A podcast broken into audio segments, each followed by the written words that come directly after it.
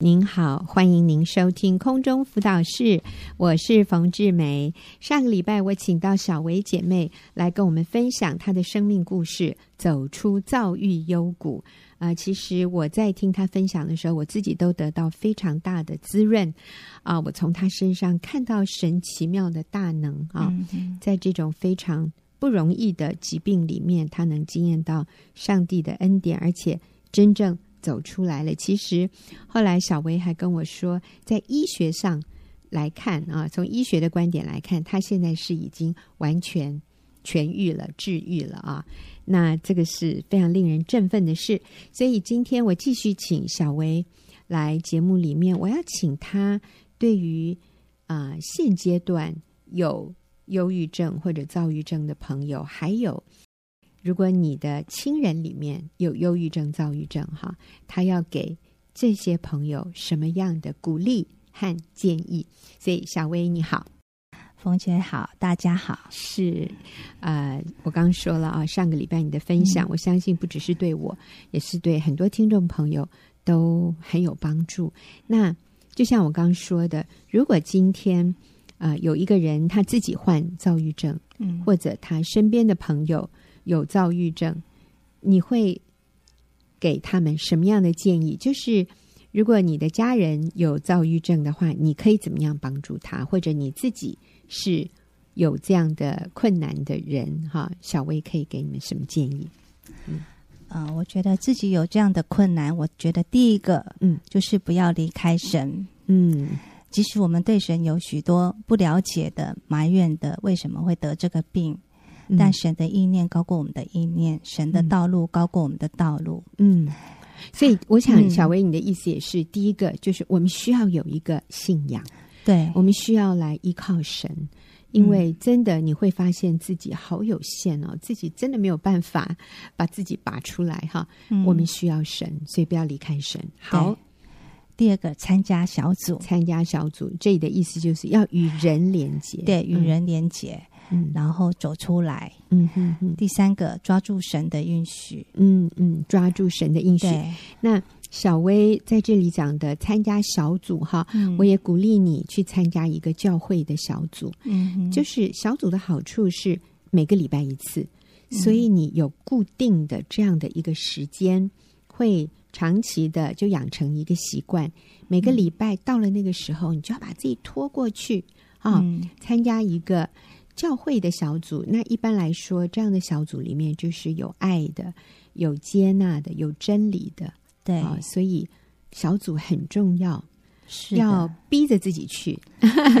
如果听众朋友你有这样的困难，而你目前没有参加小组，你到你家里附近的教会，你就去说：“我想参加你们的教会小组啊！”要主动一点，没有人会会。会知道你的困难，你需要自己去求助的。小薇当年也是这样，哈，因为我本身跟小组有很多年的连结，所以我自己会去。对、嗯，但是如果你有朋友，嗯，请朋友带你去，因为有时候我们走不出来，是、哎、需要有人在楼下等我们，嗯，把我们从家里挖出来，是，嗯，所以你要去请人帮助你，对，嗯，真好，嗯，好。那对于不要离开神哈，与神建立关系，嗯、其实小薇你也有很多的体会。其实，在那个郁，我我是两极性的。那在忧郁期的时候，有一个经文可以把我拉住，嗯，就是生命气息都是在乎神，嗯，我不可以用自己的方法结束生命哦，嗯哼，因为真的很痛苦，嗯。你会觉得死死比较好过，因为在那边煎熬，嗯、你会很想去用自己的方式去结束。嗯、可是这一个经文就把我拖住了，嗯、我不可以，我不可以。嗯，然后再来就是我要了解说，受苦于我有益。嗯，然后若是出于神，我就静默不语。嗯，然后再来就是那个落在百般的试验，我都要以为大喜乐。嗯，因为信心经过。试炼就生忍耐，但忍耐也当成功，使你们成全，嗯、呃，完备，毫无缺欠。缺欠。嗯，所以我要在这个时机当中，我需要学会忍耐跟等候。嗯，那还有一个就是忍耐试探的人是有福的，嗯、因为他经过试炼以后就得生命的冠冕。这是主应许那些爱他的人。嗯、那在看不见亮光的黑暗中，是凭着信心等候的盼望。嗯，然后哀动的人有福了，因为他们必得安慰，神会亲自的来安慰我。嗯，那那在早起的时候，因为我的脑子非常的纷纷乱，嗯，我需要安静。那有一个经文是。我我要安静，知道他是神，是。然后神不是叫人混乱的神，乃是叫人安静的神。嗯。然后在造起的时候，我会狂妄自大。嗯。那这时我就要知道，说神是万王之王，万万主之主。我要谦卑降服在他的宝座时，我我要不狂妄自大，这样子会让我。不陷入癫狂的一个状态中，嗯嗯、就把我拉住了。嗯嗯，所以你刚刚分享的，就是神的应许，或者是神的命令，神的话语，其实在你预期和造期，嗯，都扮演很重要的角色。嗯，就是我的脑子要都充满神的话语，然后有负面的的情绪或者。呃，一些想法的时候，神的话要赶快进来，嗯，然后就可以让我翻转我的想法，嗯哼，嗯哼，是是好。那所以预期、造期都有不同的经文哈，嗯，可以来帮助我们。那嗯，还有什么样的建议呢？再就是我要接纳自己，接受自己的病，嗯，哦，就是说。啊！不要在那边愤愤不平，然后为什么会得怨天尤人得这个病？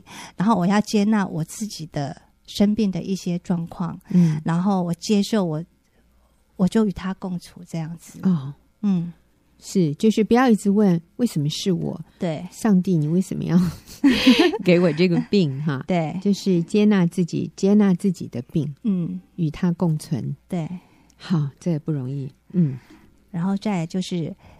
接受神不按照自己的期待医医治自己，接受上帝有他的时间表，间他现在没有医治你，你要接受。对，嗯，就像我希望神，嗯，一次就把我医好。对啊，每个人都希望这样子，但是神并不不是这样这样子的想法。嗯，他曾经跟我，呃，就是让我想到，就是说我的恩典够你用。嗯，对，然后。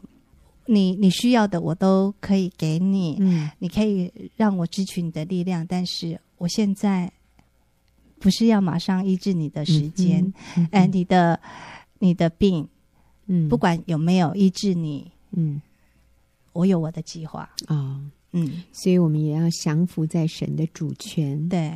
他的计划之下，对，而不是说神啊，你应该按照我的期待，对，来医治我。嗯，我想这个不只是有精神方面的疾病的朋友要学的，我们每一个人都要学。我们生命中啊、呃，有不同的病症，或者我们遇到不同的挑战和困难，我们常常都是希望上帝你现在就要怎么样哈，但其实不是。嗯、我们要尊重上帝有他的时间表，对，嗯、然后再就是。其实这个跟呃放开时间就跟刚刚一样，就是你就不要在那边计计算说，像我之前就会说，哎，我以前都吃了药，然后六个月就好了，嗯、这次应该也是这样，然后或者是这边计算说，哎，我这次照期几天，然后预期几天，嗯、我应该可以好了或是什么，但是常常就是又被打，嗯、打掉了，打回来了，那。神让我教导我的就是说，你就放开，嗯，这个时间表，嗯，你好好的过每一天就好了。阿门，阿门，嗯，谢谢你，这句话真好，对我好有用。放开你的时间表，嗯，你就好好过今天，对，然后信靠我。是是，啊，我想不是只有生病的人需要，我们健 康的人也都需要这样的提醒。好，下面一个，然后再就是不比较，嗯。像我就会去羡慕说，哎，人家也是躁郁症，或是人家是真精神病，嗯、为什么？吃一次药就好了？嗯，我要吃这么多次药，嗯、都还不好呢？嗯，或者是说我以前哦，我的头脑，嗯、呃，可以记很多东西，现在没有办法像浆糊一样，嗯，就是把自己自己跟过去嗯。比较，然后对，那你就会就会觉得说，就会说，哎，过去可以，现在都不行了，嗯，那那你要不比，就是不比较，就是我现在是这样，嗯、我就安于现状，是。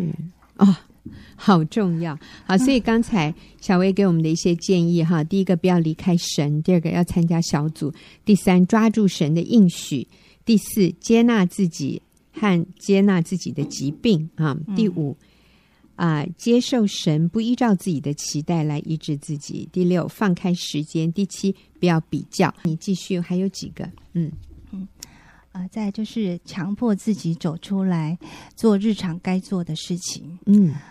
我们知道这很困难，因为连洗个筷子都很困难，但是我们还是要是要努力，嗯，去做这一些事情，才很快的可以把你的那个呃情绪拉回来，嗯，然后家人要帮助，就是患者去做他这一些事情，嗯、然后呢，嗯、呃，就是。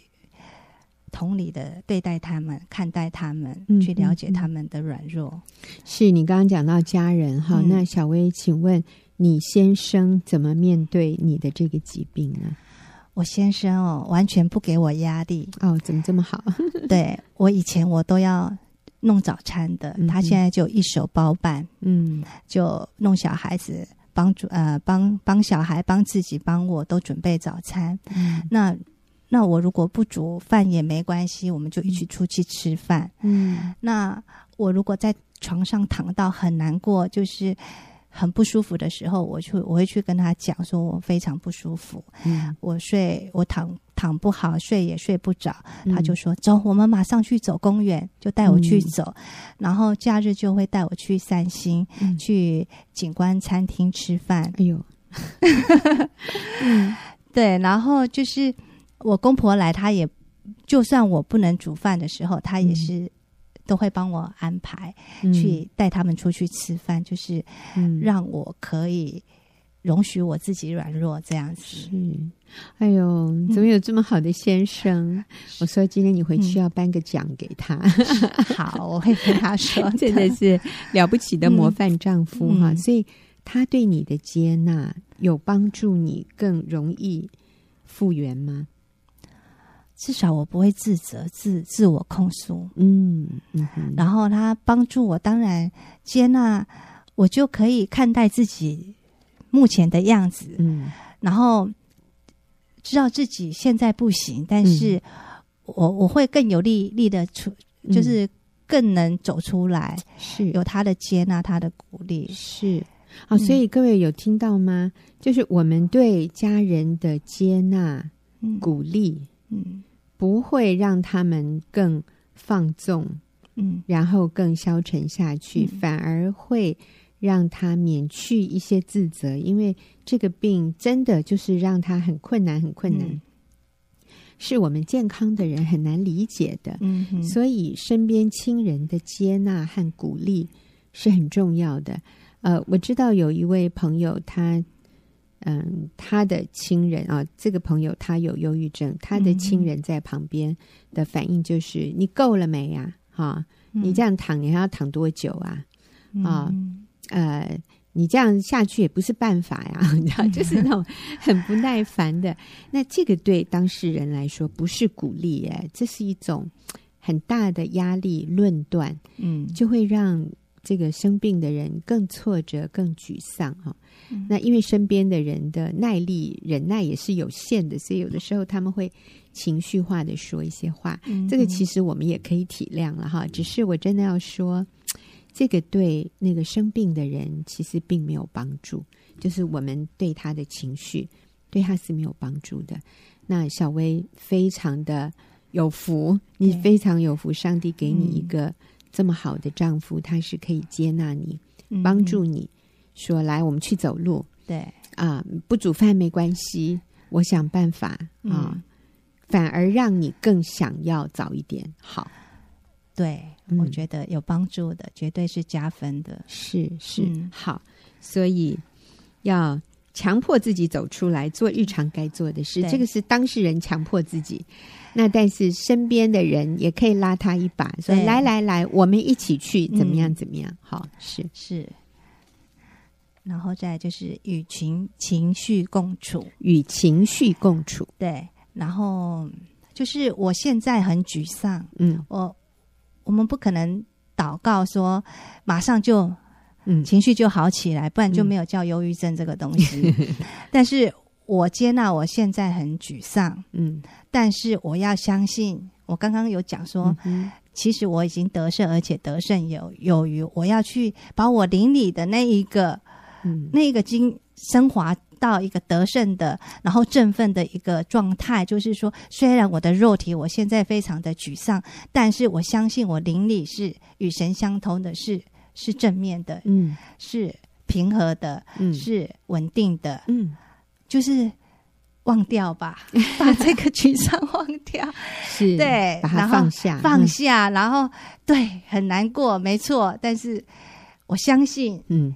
我会好起来的。嗯，所以自我自我对话也是非常重要。对啊。然后对自己讲积极正面的话。对，其实我们这个不是自我麻痹或者嗯。自我、呃那个叫做什么啊催眠哈，不是这个意思，而是我们用真理嗯。来对自己说话，这个是正确的。嗯，反而如果我们用一些非常消极、负面的、不合真理的话，嗯。一直对自己说，嗯。像你完蛋了，你没救了，我看你这次好不起来了，那这个其实是对我们有害的。好，嗯。所以要与情绪共处，就是接纳，然后相信我会好起来，嗯。我支取神的应许。好，再就是放心交托，放心交托。，对，就是把你担心的事情，嗯。然后完全的交托给上帝掌权，嗯。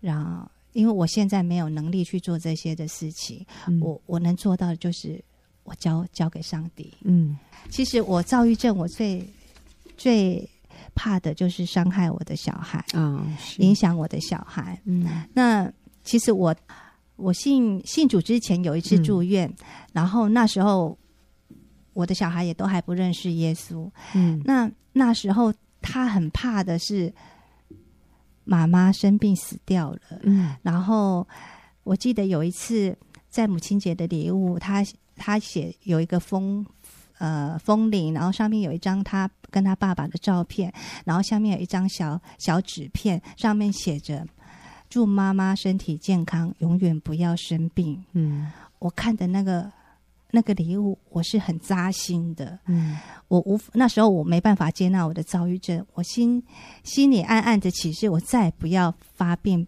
嗯，不容自己在伤害小孩子。嗯嗯嗯，那后来他三年级的时候，我又生生病一次，然后呃救护车把我送到医院。嗯那我醒来的时候，我的我映入眼帘的是我我的小孩的面孔。他问我说：“妈妈，你要喝水吗？”嗯那我我意识到他一整夜都没有睡觉。哦嗯这一个对一个三年级的小孩子真的是很很沉重的一个包袱。然后我就跟他讲说：“妈妈下妈妈生病的时候，你不要紧张，你要祷告耶稣，请他来照顾妈妈，医治妈妈，不要让妈妈迷失了。嗯他就说：“我有祷告。嗯那我就感感谢神说，神已经成为小孩子的力量泉源。嗯，那六年级我他六年级的时候，我又生病了。嗯他就跟我说：“妈妈，我不怕你生病了。”然后他那在躁症发作的时候，我跟我先生有冲突嘛，嗯我就跑到房间里头，嗯然后我的孩子就敲敲我的门，然后拿一包我最喜欢吃的糖果打开来嗯喂我吃，然后呢，拿那个音箱放着呃我最喜欢的诗歌给我听。嗯那好贴心，对，然后他我就发现说他可以来照顾我了。嗯那有一次啊，他就问我说：“哎，某某小组的阿姨哈，小组姐、姐妹阿姨，那个是什么原因来到你们小组？”我就说外遇啊，然后他就问另外一个，我就说是什么什么，然后他说：“那你呢？”我说：“我躁郁症啊。”他说：“你这躁郁症算什么？算什么问题呀、那那我感觉说。我很感谢主，他完全脱离了罹患躁、嗯、我罹患躁郁症的阴影。嗯嗯，就是说，呃，我把看到这个过程，我我借着交托，其实我担心的问题。上上帝是介入了，嗯、他帮我把小孩子这样一步一步一步的带领，嗯、从害怕到不害他，而且可以帮助我。哦，好宝贵，是是。嗯、但是我觉得啊、呃，小薇你自己愿意为你的疾病负起责任哈、嗯，就是去啊、呃、逼逼自己做该做的事、嗯，每天拉自己一把啊、嗯，我觉得这个也非常重要。嗯、但是。啊，当然对孩子会有影响，可是我们仍然可以信靠神。所以你讲到说，放心交托，对，与情绪共处，哈、嗯，然后不要失去盼望，对。然后最后一个是，这是神化妆的祝福，带来自己和朋友的益处。是，我觉得今天啊、呃，小薇的分享真的好棒哦，给。在忧郁症或者躁郁症中的朋友，很多的提醒，然后也给躁郁症患者的家人很多的帮助和提醒。哈，其实我身边也有这样的朋友，所以我今天特别努力。我说我要记下来，我要记笔记哈，在我自己的生活里面，我也可以帮助。我身边有这样困难的朋友，嗯、好，谢谢小薇的分享，也谢谢听众朋友的收听。我们休息一会儿，等一下继续进入问题解答的时间。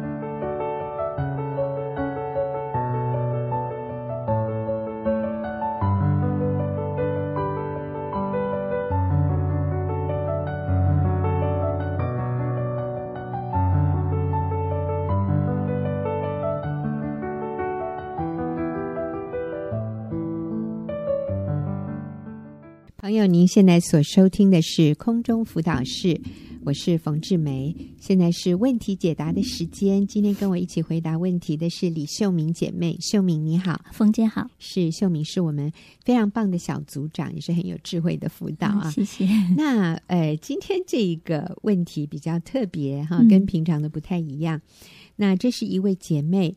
他与孩子的爸爸认识二十年，但是没有结婚。嗯，孩子的爸爸原本原本的那个婚姻是没有结束的，所以他是小三啦。啊，讲老半天，嗯，哎，就是这位姐妹是别人婚姻的第三者，嗯，而且长达二十年。是，呃，那说这个孩子的爸爸跟他原本的妻子也分居二十多年，嗯，但是他们并没有离婚呐，啊。嗯。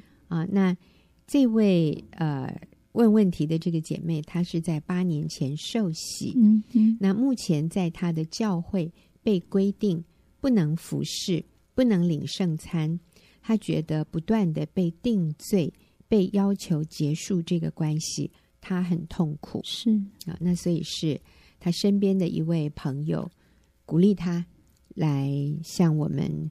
呃，求助来问这个问题。嗯，所以基本上这一位姐妹，她跟一个男已婚的男士有二十年的不正常的婚外情的关系。虽然她说这个男的跟他的太太是一直分居的这二十年，但是人家没有没有离婚呐。嗯嗯啊，你跟他还生了孩子。然后你八年前信主，然后在教会里被规定不不能服侍，不能领圣餐。你觉得不断的被定罪，被要求结束这个关系，你很痛苦。好，那我们请问秀敏，这位姐妹现在应该怎么做？是。啊、呃，我想首先，嗯，我我读完他的问题之后，我觉得蛮为他感谢神带领他进入这个教会，嗯，因为这个教会我觉得，哎，真理清楚，嗯，而且他真的是要帮助这个姐妹脱离罪，嗯，那我可见我在想，嗯，可能对这个姐妹来讲，她认为。呃，我不知道，可能他认为这是罪，但是他认为应该被接纳，嗯，所以他觉得被应该被体谅，被体谅。嗯、我不是故意的，这样、嗯。可是我在想哈，嗯，真的，我们再一次回到那个，当我们接受主，我们说好，我们没信主之前，我们不明白真理，在罪的里面。嗯，嗯，可是当他说受洗八年。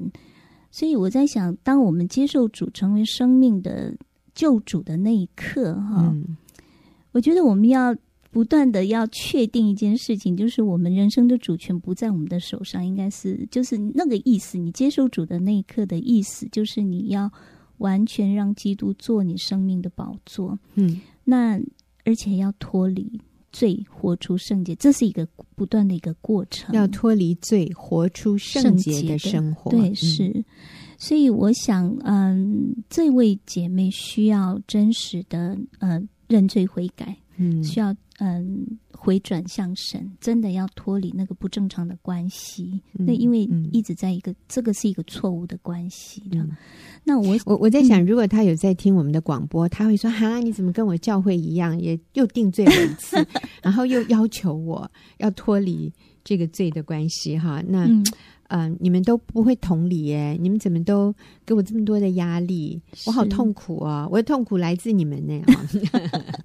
有可能他会有这样的想法。嗯，嗯我想那个定罪哈，嗯、那如果圣经说我们在基督里就不被定罪，嗯，那你要确定你真的就是在基督里。所谓在基督里，我觉得真的是在走合神心意的道路。嗯，如果你是走在神的心意里面的。嗯，这样的一个道路，你是不会被定罪的。嗯，可是如果你是在错误的里面，嗯、在一个淫乱的关系里面，那旁边有这些声音出来的时候，你容易被定罪，因为你没有走在正路里面，所以你不能说。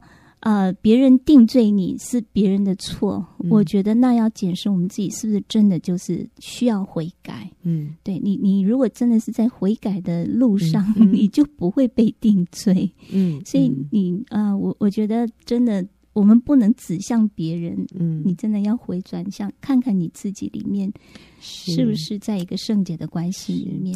其实我想到在圣经里面讲到有一个在行营当中被抓到的妇人，那些人把这个妇人拖到耶稣面前，就说按照摩西的律法，应该这个女人应该是被石头打死。嗯，然后这时候耶稣就说：你们当中谁没有犯罪的？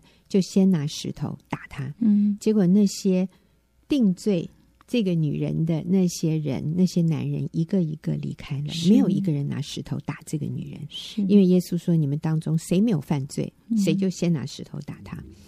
嗯”呃，然后最后耶稣他原来在地上写字哈，然后耶稣站起身来，然后就看身边一个人都没有，他就问这个女的说：“女儿，有人拿石头打你吗？”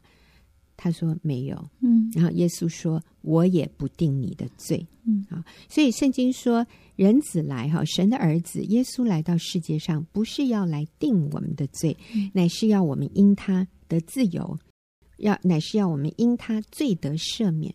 所以耶稣来是要赦免人的罪，不是要来定人的罪。耶稣不定我们的罪，但是你知道耶稣下一句话怎么说吗？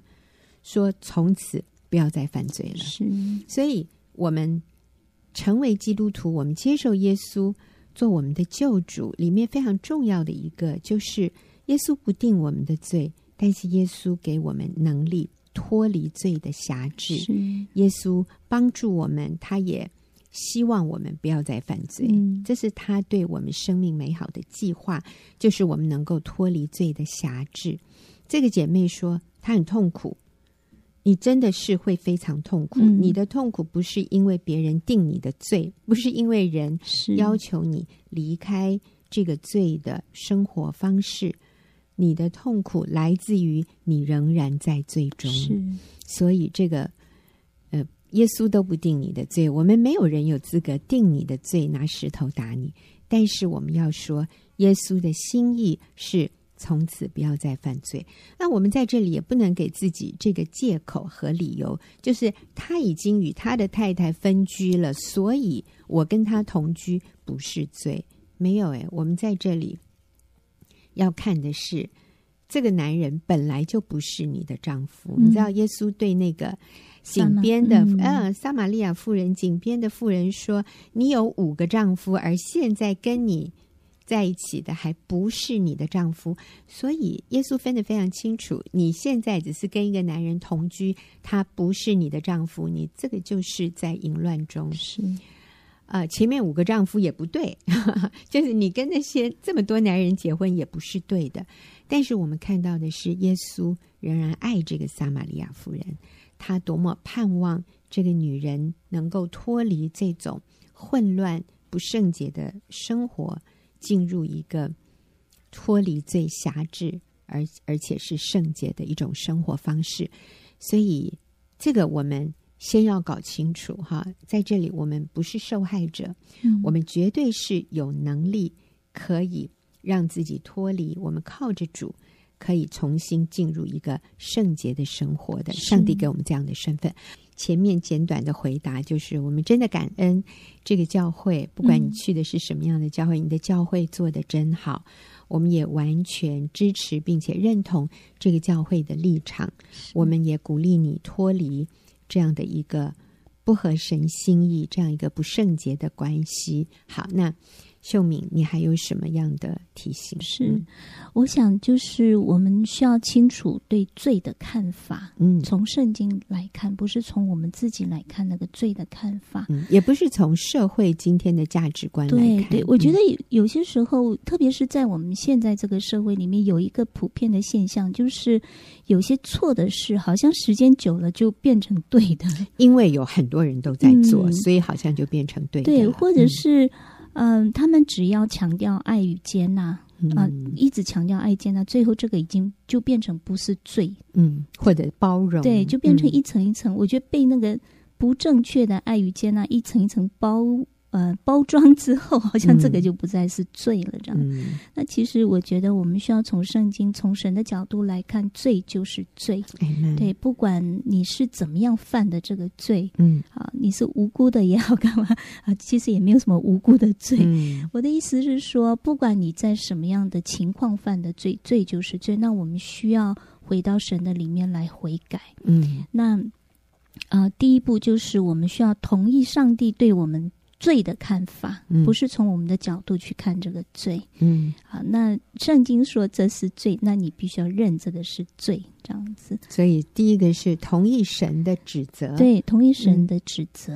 嗯，好，那刚刚我们也提过，上呃，耶稣来不是要定罪我们，嗯，他是要救我们脱离罪。嗯哼，好。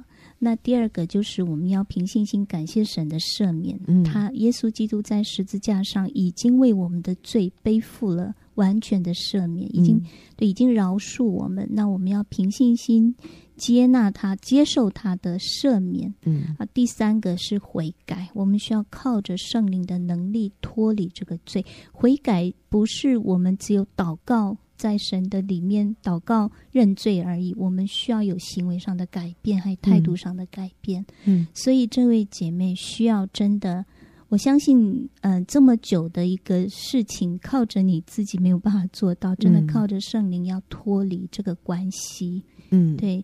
那其实，哎，我我有些时候真的在想，我们所做的一些行为、一些事情啊，不是只有我自己的那个。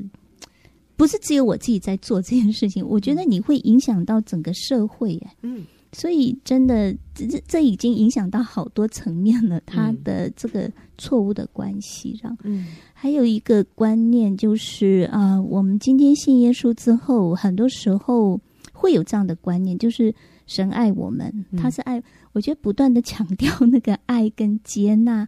恩典，当然这些都没问题，但是有些时候我们会有一些不平衡。就像保罗说的，好像我们在恩典在仍然犯罪，好好叫恩典显多。嗯、就有些时候我们会落入这样的一个迷思的、嗯。所以保罗说，断乎不可啊，嗯、绝对不可以这样的来看恩典，是或者来看罪。是，嗯、好像就说上帝，你是恩典的神，你是爱的神，嗯、所以好像你会接纳我这样的罪，不是？嗯、上帝是爱我们的，但是他非常恨恶罪。他要我们圣洁，所以我们必须要脱离罪，嗯，才能够真实的去经验神的那个恩典，这样子，嗯嗯嗯嗯。那那个秀敏，你不是也要讲一个圣经的人物？圣经的下讲下讲。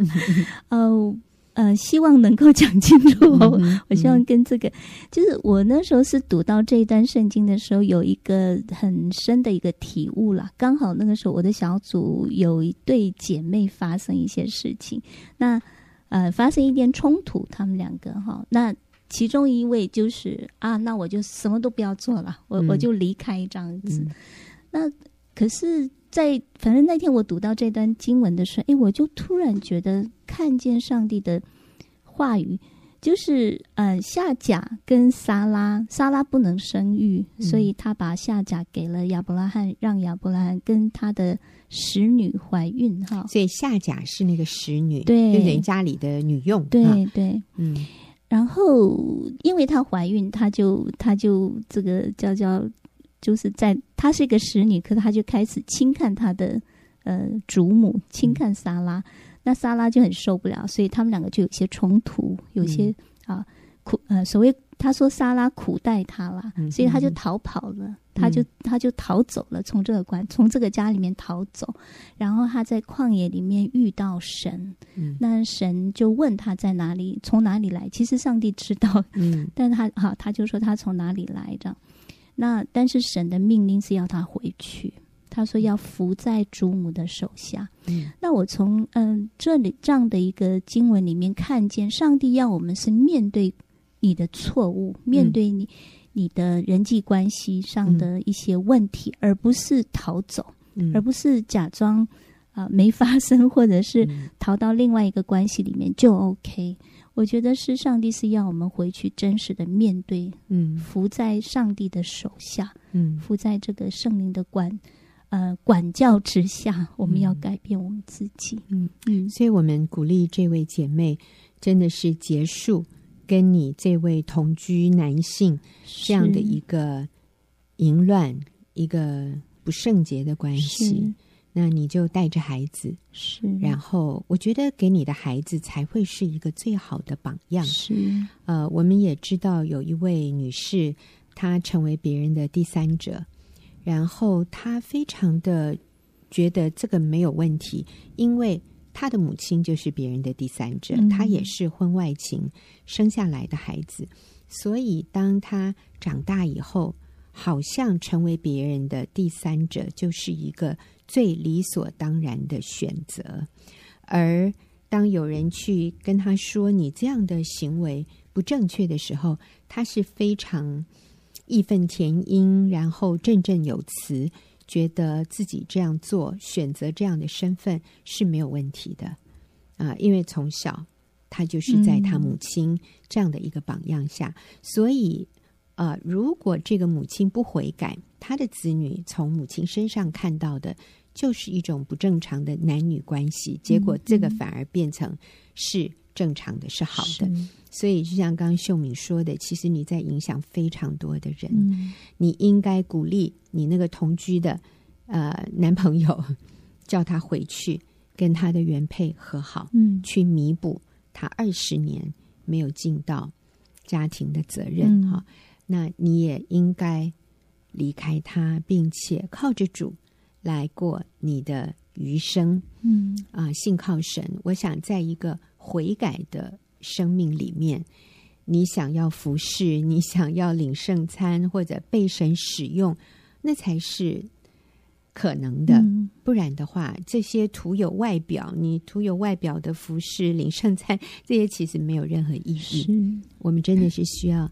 在基督里面真实的悔改，刚才秀敏说的，第一，同意神对罪的指责；嗯，第二，接受感谢神的赦免，耶稣赦免你，是你存着感恩的心；然后第三，悔改是态度和行为的改变。嗯，那我真的诚恳的为你祷告，也也在基督里祝福你，让你能够有勇气脱离这一个二十年。不正确的关系，嗯、你可以做得到的。是，然后，然后在你的教会里，你的教会很棒，千万不要离开这个教会，只因为他们不认同你的生活方式。他们是要帮助你的，所以加油，不要离开你的教会，留在教会里面。你教会的人都乐意帮助你过一个圣洁的生活。我相信你就给你的孩子留下最美好的榜样。好，今天谢谢听众朋友的收听，也谢谢秀敏的回答。我们下个礼拜再会。